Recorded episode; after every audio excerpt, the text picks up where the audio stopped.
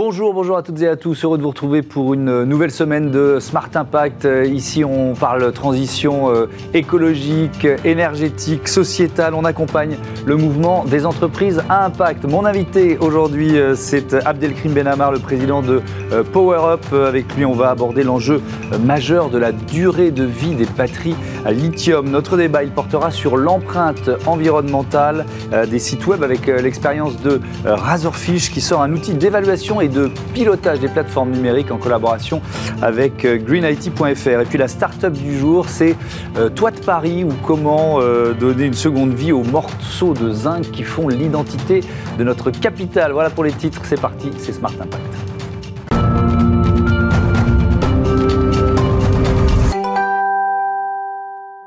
Bonjour Abdelkrim Benavar, euh, Bonjour. bienvenue. Vous êtes euh, donc le patron de Power Up, entreprise qui a été créée en 2017 par euh, Jocelyn Priot. Pourquoi vous, pourquoi vous l'avez rejoint Qu'est-ce qui vous a séduit dans ce défi? Bah, Le défi, tout simplement, le défi sociétal. J'ai toujours été intéressé par les problématiques de transition énergétique. Mmh.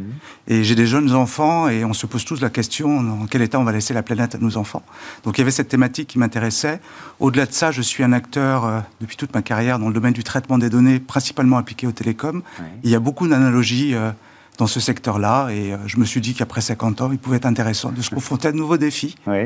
Euh, vous, parlez d'analogies, c'est quoi les analogies entre, les, bah, vos deux activités Le traitement des données? C'est le traitement des données. dans, dans, mon dernier rôle, je traitais les données de réseaux de télécom pour en améliorer la performance. Et là, dans ce cas présent, c'est la même chose. On traite des données de nature différente, mais aussi pour améliorer la performance de l'usage des batteries au lithium. Hmm. Alors, il y a eu un moment important fin 2020, levée de fonds de 5 millions d'euros euh, pour, euh, pour Power Up.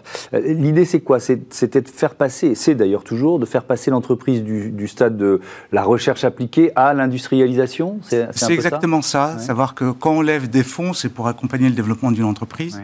Donc l'entreprise est plutôt qualifiée d'entreprise deep tech ou avec une technologie de rupture qui venait euh, initialement du CEA, donc le commissariat à l'énergie atomique. Et l'idée, au début, ça a été d'affiner ces algorithmes qui avaient été développés au CEA, de commencer à les tester dans un environnement réel, donc mmh. avec des expérimentations d'environnement réel.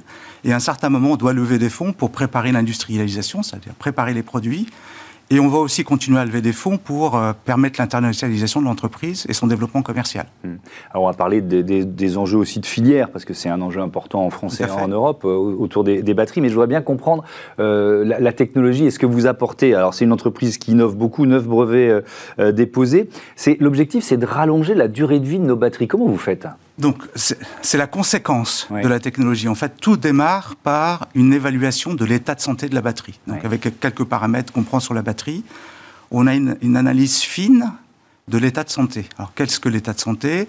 On va dire que, par exemple, une batterie, au début, a une capacité de 100%. Mhm. Si vous prenez un exemple simple, votre téléphone mobile, au début, vous le chargez de façon régulière. Mhm. Petit à petit, vous vous rendez compte que l'autonomie se dégrade, ce qui est un processus de vieillissement des batteries au lithium.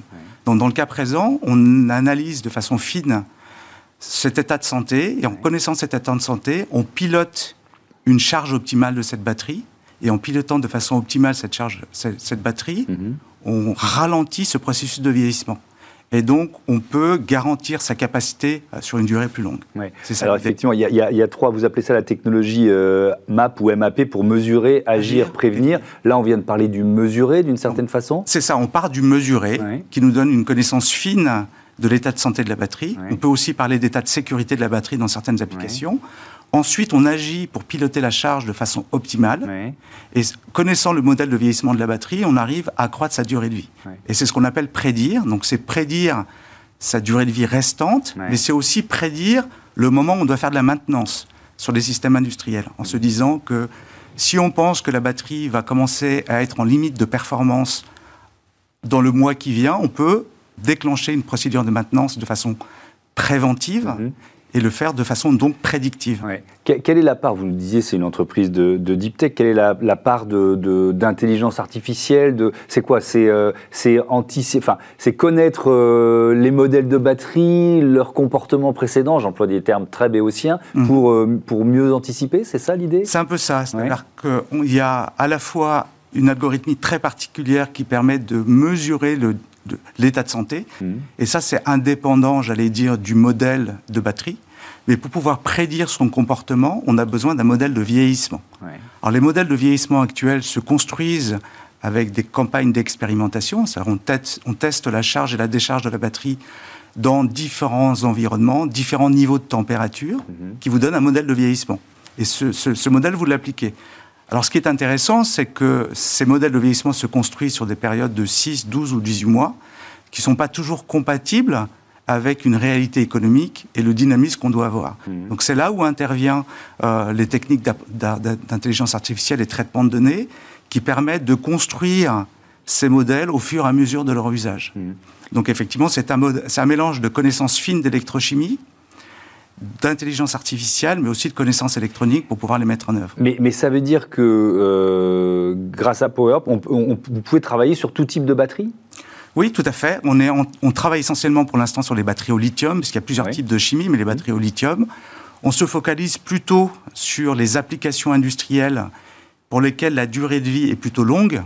On n'est pas vraiment sur les équipements c'est, pas la, du, grand public, sur le terminal mobile. Vous prenez l'exemple de mon téléphone ou, d'un ordinateur. Pour l'instant, c'est pas votre marché. C'est pas, c'est pas vraiment ça qu'on cible. On est plutôt sur des marchés, euh, j'allais dire, d'alimentation secourue. Je vais vous donner quelques exemples. Hein. Vous prenez euh, un système d'alarme dans une banque et vous avez des batteries euh, au lithium. Euh, il est important d'avoir une, confiance fine sur la capacité à la batterie de réagir comme on s'y attend en, cas de problème. Ça, c'est un cas. Et c'est des batteries qui ont en général des durées de 3-4 ans. Un autre cas qui est vraiment d'actualité, c'est les systèmes massifs de stockage d'énergie, mhm. qu'on appelle en anglais les ESS. Et là, on est sur des investissements 10, 15, 20 ans, qui sont souvent adossés à euh, des centrales de production d'énergie alternative, hein, que ce soit l'éolien, l'hydraulique mhm. euh, ou le solaire. Et là, quand vous faites un investissement avec une durée de vie de batterie qui est anticipée à 10 ans, si vous arrivez à la prolonger à 15 ans, par exemple, vous vous rendez compte que l'équation technico-économique est radicalement différente. Et c'est sur ce type de marché qu'on se positionne. Mais, mais euh, le gain est euh, aussi euh, important que ça? Oui, alors ça dépend toujours, parce que je suis un scientifique, donc je, suis, je prends toujours des précautions. Hein. J'aurais mm. pu avoir un discours marketing un peu, j'allais dire, foisonnant, mais on, a montré, on a démontré dans les environnements réels qu'on est capable d'accroître la durée de vie, parfois de la doubler. Mais on est souvent à 50%, 60% d'allongement de la durée de vie de la batterie. Et dans certains cas assez particuliers, on est capable de la doubler. Mais, ça veut dire quoi? Ça veut dire que, euh, et, je reviens alors pour le coup au grand public, ça veut dire que d'une manière générale, on sous-utilise nos batteries? C'est-à-dire qu'on a tendance à les, à les jeter ou à passer à autre chose alors qu'elles ont encore du, potentiel par méconnaissance Il y a, y, a, y, a, y a, ce volet-là qui mmh. consiste à dire qu'on a tendance à euh, considérer l'obsolescence de la batterie ou euh, sa dégradation un peu trop rapidement. Alors sur des équipements électroniques qui se remplacent régulièrement, bon, il y a tout ce processus de recyclage euh, et de second marché qui intervient. Mais quand vous changez votre téléphone mobile tous les deux ans, mmh. finalement, ça change pas grand-chose. Par contre, ce qui est important, c'est la, façon d'utiliser cette batterie et la façon de la charger. Je vous prends un exemple. Si vous avez un vélo électrique, vous le chargez euh, toute la nuit, en plein hiver, à 4 ou 5 degrés, bah, la durée de vie de la batterie ne va pas être très, très, euh, pas, être très, très longue. Donc, la, la, compréhension des bonnes pratiques sur l'usage de la batterie permet d'en allonger la durée et d'éviter de la remplacer trop rapidement. Et donc là, il y a un impact assez intéressant en termes écologiques. Et alors, euh, il y a aussi dans, les services finalement que fournissent... Euh, qui sont fournis par PowerUp, le, fait d'offrir encore une autre vie à la batterie euh, à, vos clients, c'est ça? C'est exactement ça. C'est à partir du moment où on est, on est dans une situation, ce qu'on appelle de monitoring, de mhm. suivi en situation réelle d'usage de la batterie, à un certain moment, celui qui a la batterie peut décider la capacité restante n'est euh, pas suffisante pour mon, cas d'usage, mmh. mais là, on peut, comme on l'a vu en permanence, on peut euh, établir un passeport de seconde vie en disant bah, l'état de la batterie à la fin de son usage premier est celui-là. Il peut être utilisé dans d'autres cas d'usage et donc là, on, engage la seconde vie. Mmh. Pour vous donner une image, parce que j'aime bien les analogies et on essaie de faire un peu de vulgarisation, vous voyez les sportifs euh, qui s'entraînent et qui ont des capteurs sur eux et euh, on essaye de mesurer leur performance à l'effort dans plein de situations. Là, c'est un peu la même chose euh, avec les batteries. On, les, on mesure leur, état de santé en permanence. Et euh, c'est comme si on disait aux sportifs, on va vous dire comment vous alimenter, pour que vos performances ou votre durée de vie soit la plus longue. C'est à peu près la même chose sur les batteries. Et d'ailleurs, c'est ce qui arrive, parce qu'on a de plus en plus de, sportifs qui, euh, qui atteignent la, barre des 40 ans, alors que ça n'existait pas il y a quelques années, donc ils sont mieux suivis et mieux conseillés. Euh, la, filière, il nous reste un peu plus d'une minute pour, terminer. Euh, on, parle énormément, et, c'est l'un des enjeux de cette campagne présidentielle, de, souveraineté économique. vous allez, j'imagine, prendre votre part à la construction d'une filière française et européenne. On en est où? Écoutez, il y, a, des initiatives effectivement gouvernementales qui visent à organiser cette filière. Mhm. Donc, il y a des groupes euh, autour des batteries, que ce soit la production des batteries avec euh, ce qu'on appelle des, euh, des, giga ou des mega factories. Donc, il y a un groupe au niveau français, il y a des groupes au niveau européen. Et nous, on, on fait partie de cette filière-là parce qu'on veut contribuer au cercle vertueux de l'optimisation de l'usage de ces batteries et faire en sorte que, certes qu'elles soient construites et fabriquées en Europe, mais aussi qu'on s'assure que leur durée de vie soit la plus longue dans l'intérêt des consommateurs européens et dans l'intérêt euh, de, la, planète. évidemment. Merci beaucoup, merci Abdelkrim Benamar d'être euh, venu euh, nous présenter Power Up. À bientôt sur, sur Bismart. Merci beaucoup. C'est l'heure du débat de ce Smart Impact. On parle de l'empreinte environnementale des sites web.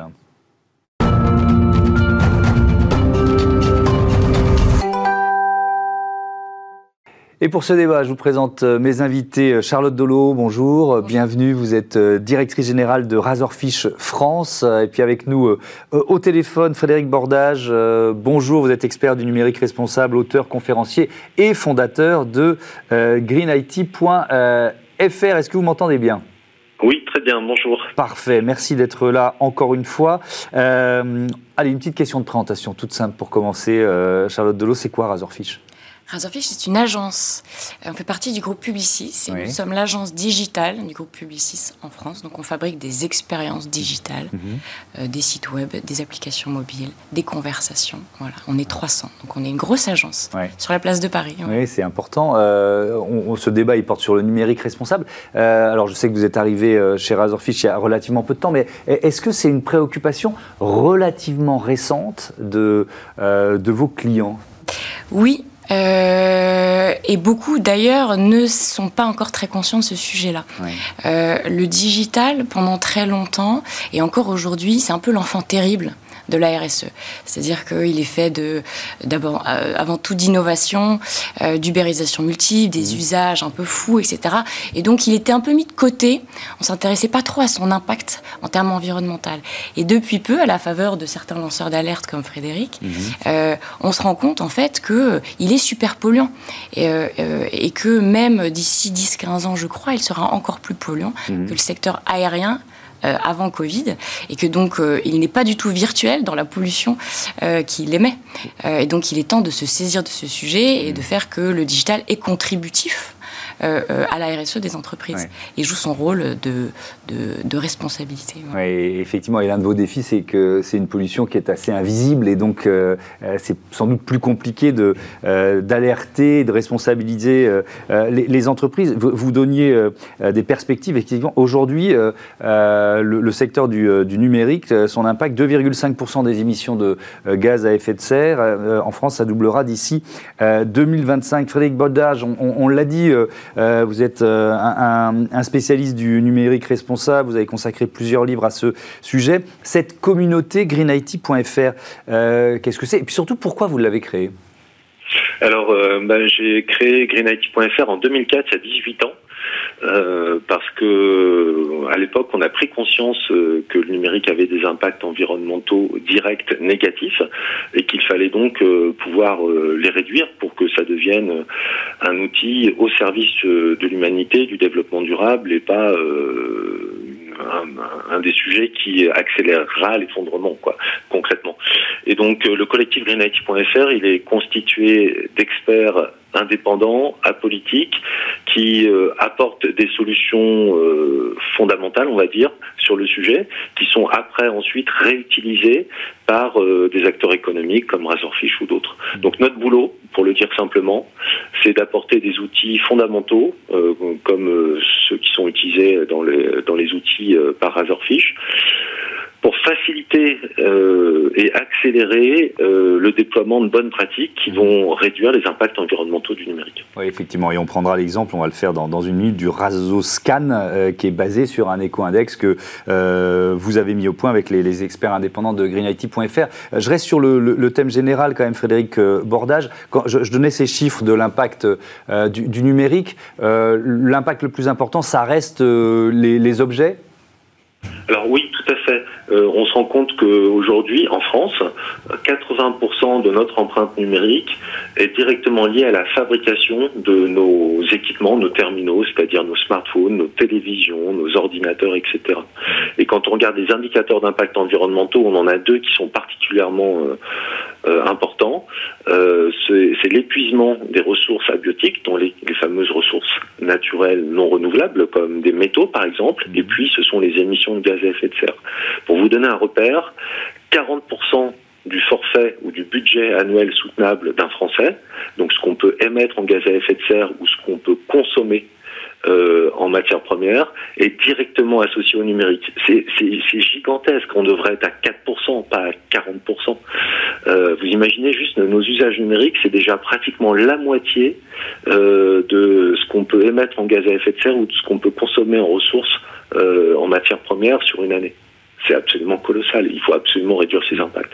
D'où l'importance d'avoir effectivement des, euh, des, outils, des solutions de mesure. Et donc, Charlotte Delot, ce euh, Razoscan, comment ça marche le Razoscan?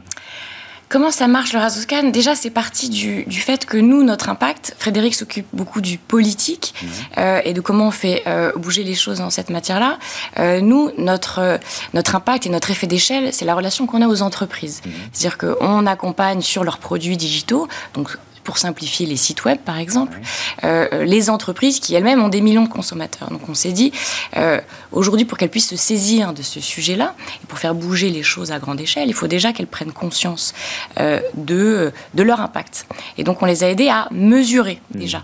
On est parti du coup de l'outil de référence après avoir regardé un peu ce qui existe sur le marché. Naturellement, l'éco-index de Green IT nous a paru mmh. la meilleure façon de mesurer l'empreinte environnementale des écosystèmes digitaux. et donc, euh, le Razoscan permet de scanner un peu comme un Nutri-Score de A à G, un peu euh, euh, l'empreinte environnementale d'un parcours, d'une page web mhm. ou d'un écosystème dans son ensemble. et donc nous, notre objectif, ça a été de simplifier pour les entreprises l'accès à cette mesure. Parce qu'aujourd'hui, il n'existe pas de normes européennes. Je sais que Frédéric, il travaille notamment au niveau européen. Aujourd'hui, on est dans cet entre-deux où il n'y a pas de normes en la matière.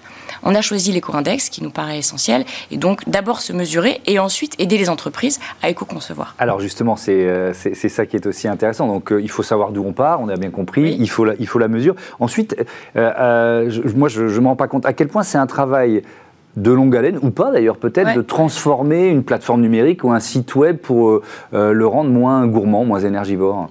Euh, euh, ça peut être un immense chantier comme un petit chantier. Euh, on peut se rendre compte avec le Razoscan des différents éléments les plus polluants. Mhm. Ça peut être le poids des images, le nombre des images, ça peut être le nombre de requêtes pour rappeler un texte, pour rappeler une page. Donc on scanne ces éléments-là et on se dit, bah, par exemple, soit on regarde page par page si on veut plutôt faire les choses à petite échelle en mhm. disant les pages qui sont âgées, je vais essayer de les réduire, ou bien on se dit, tiens, je vais partir de l'existant pour essayer de tout transformer euh, et, de faire que euh, mon écosystème est moins gourmand euh, en ressources. vous dites AG parce que ça va de A Ça va de A à G, G étant la pire note, A étant la meilleure note. Voilà. Il, y a, des, il y a des sites AAA, ça existe ou c'est pas possible pour l'instant? Ça n'existe pas encore pour l'instant, c'est très très rare. Si déjà on est à B, c'est pas mal. mais ça nécessite un euh, c'est un acte politique en réalité, puisque euh, on est dans cette injonction un peu contradictoire de euh, je veux des usages toujours plus innovants et proposer à mes clients des parcours un peu waouh qui sont dans l'état de l'art de ce qui se fait de mieux, mhm. et cette injonction du je veux faire aussi bien avec moins, qui est l'injonction de la transition écologique. Et donc, avec le Razoscan, on simplifie la façon dont on peut proposer des innovations, et donc ça nous permet de réconcilier un peu les deux. Frédéric Bordage, euh, effectivement, euh, peut-être que les, téléspectateurs euh, qui sont engagés et qui se disent moi aussi je veux moins polluer avec mon numérique se demandent est-ce que je dois tout changer Ou est-ce que je peux commencer voilà, par simplement améliorer les choses Ou est-ce qu'il faut vraiment que je reprenne mon, ma plateforme numérique de A à Z? Comment vous répondez à ça? Euh, c'est pas évident de, de, reprendre une plateforme numérique de A à Z quand on est, euh, on a déjà un site web ou un service numérique en production. Donc je pense qu'il faut, euh, euh il faut vraiment avoir une approche incrémentale, c'est-à-dire euh, ce qu'on fait avec le Razoscan, c'est qu'on va détecter sur, souvent les grandes entreprises ont des centaines de services numériques, des centaines de sites web ou de services en ligne. Et donc ce qu'on fait, c'est qu'on détecte sur une loi de Pareto les 20% qui ont vraiment une empreinte environnementale euh, nettement plus importante que les autres. Et on va se concentrer sur cela pour commencer.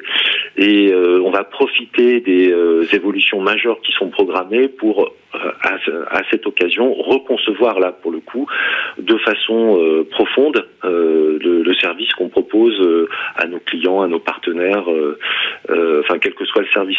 Donc je pense qu'il faut être très opportuniste et ne pas louper les occasions d'agir petitement pour commencer, mais profondément euh, plus tard dès qu'on a une occasion. Un peu, voilà.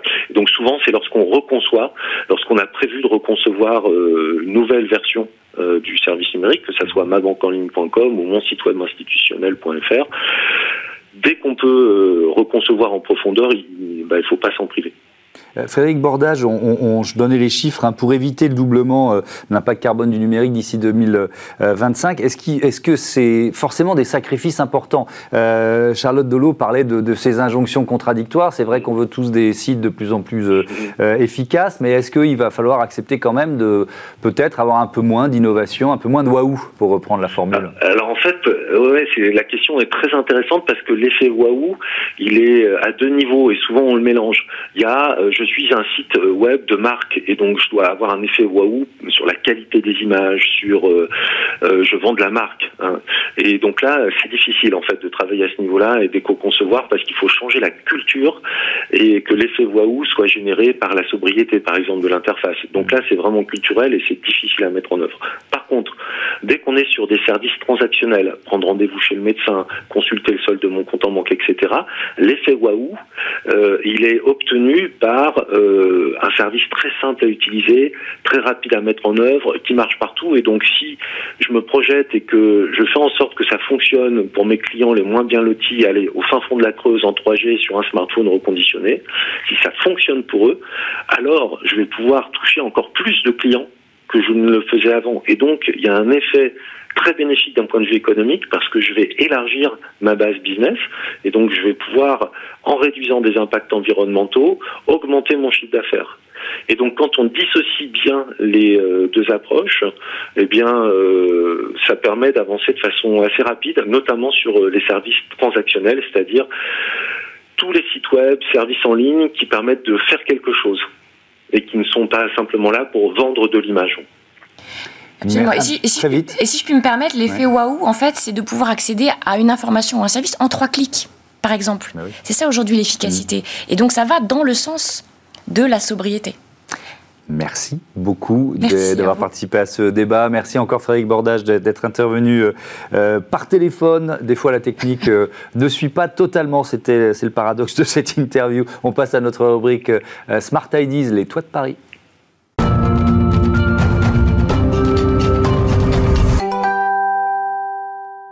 Smart Ideas avec euh, Constance Fichet-Schultz. Bonjour, bienvenue. Bonjour. Vous êtes la fondatrice de Toit de Paris. C'est quoi cette idée? Comment c'est né, le déclic? Alors, euh, c'est toujours euh, plusieurs éléments en même temps, évidemment. D'abord, il y a un constat sur l'objet souvenir, qui est souvent cheap, kitsch, qui est produit, qui n'est pas produit localement. donc, on avait envie de raconter une histoire à travers un objet authentique. Et puis, pour la petite histoire, c'est que à l'époque, je vivais donc euh, sur les toits euh, parisiens mhm. et mon mari est passionné d'histoire de Paris et tout ça a fait une sorte de réca et j'avais envie de travailler cette matière qui sont les toits parisiens. Oui, alors pour bien comprendre, il y a, avant les toits de Paris, il y a, il y a, une, il y a la fabrique de génie. C'est quoi la fabrique de génie? Oui, tout à fait. Effectivement, la fabrique de génie, c'est un site qui met en relation les artisans et les particuliers. Si vous avez envie, par exemple, de découvrir comment on fait de la maroquinerie, vous allez chez un maroquinier et vous allez repartir en deux heures, vous allez comprendre comment faire un petit porte-monnaie. Hmm. Oui, parce qu'il y a une dimension importante de, soutien à l'artisanat dans ce, dans, dans, ce projet. On va, on va en parler. Mais alors, donc, Toi de Paris, qu'est-ce que vous proposez? Qu'est-ce que vous vendez? Alors, effectivement, l'idée, c'est avoir un objet qui a du sens, une histoire. Et ce qu'il faut savoir, c'est que les toitures parisiennes ont cette particularité d'être majoritairement en zinc. C'est lié à son histoire. En fait, Haussmann euh, lance les grands travaux au milieu du 19e et choisit ce matériau euh, parce qu'il est malléable, plus économique et permet ces fameuses euh, toitures plus ouvertes, les fameuses chambres de bonne. Mmh. Et donc ainsi, 70% de Paris est fait de cette matière. Donc nous, on voulait voilà utiliser ce vieux zinc qui est en fait rénové tous les 50 ans et travailler un objet voilà de collection à partir de cette matière-là pour raconter l'histoire de Paris.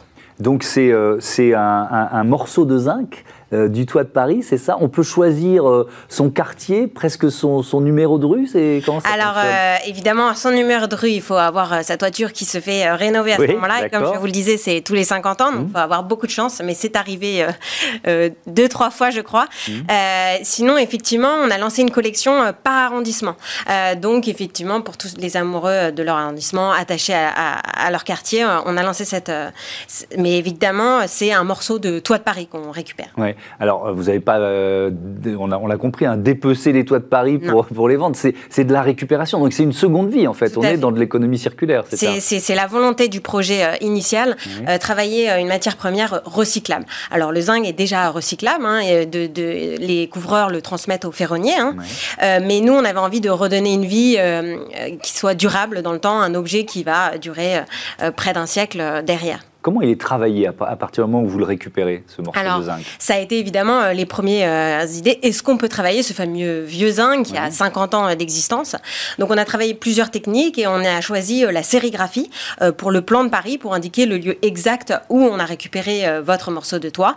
Et ensuite on a travaillé le pliage pour lui donner une forme, une sorte de sculpture finalement à poser sur sa bibliothèque. Et ce pliage en fait c'est fait référence à la technique utilisée par les couvreur, qui est euh, la couverture à tasseau, cette fameuse, euh, euh, ce qu'on voit sur les toits, en fait, voilà, ce relief zébré typique des toits parisiens. Oui, parce que l'idée, c'était de retrouver un peu cette, cette image que, que l'on peut avoir quand on a la chance de surplomber un peu Paris. Ça veut dire que chaque pièce est unique, si j'ai bien compris. Tout à fait, parce qu'effectivement, sur un toit, déjà, vous avez une sorte de nuance de gris qui va du gris clair au gris foncé. Mmh.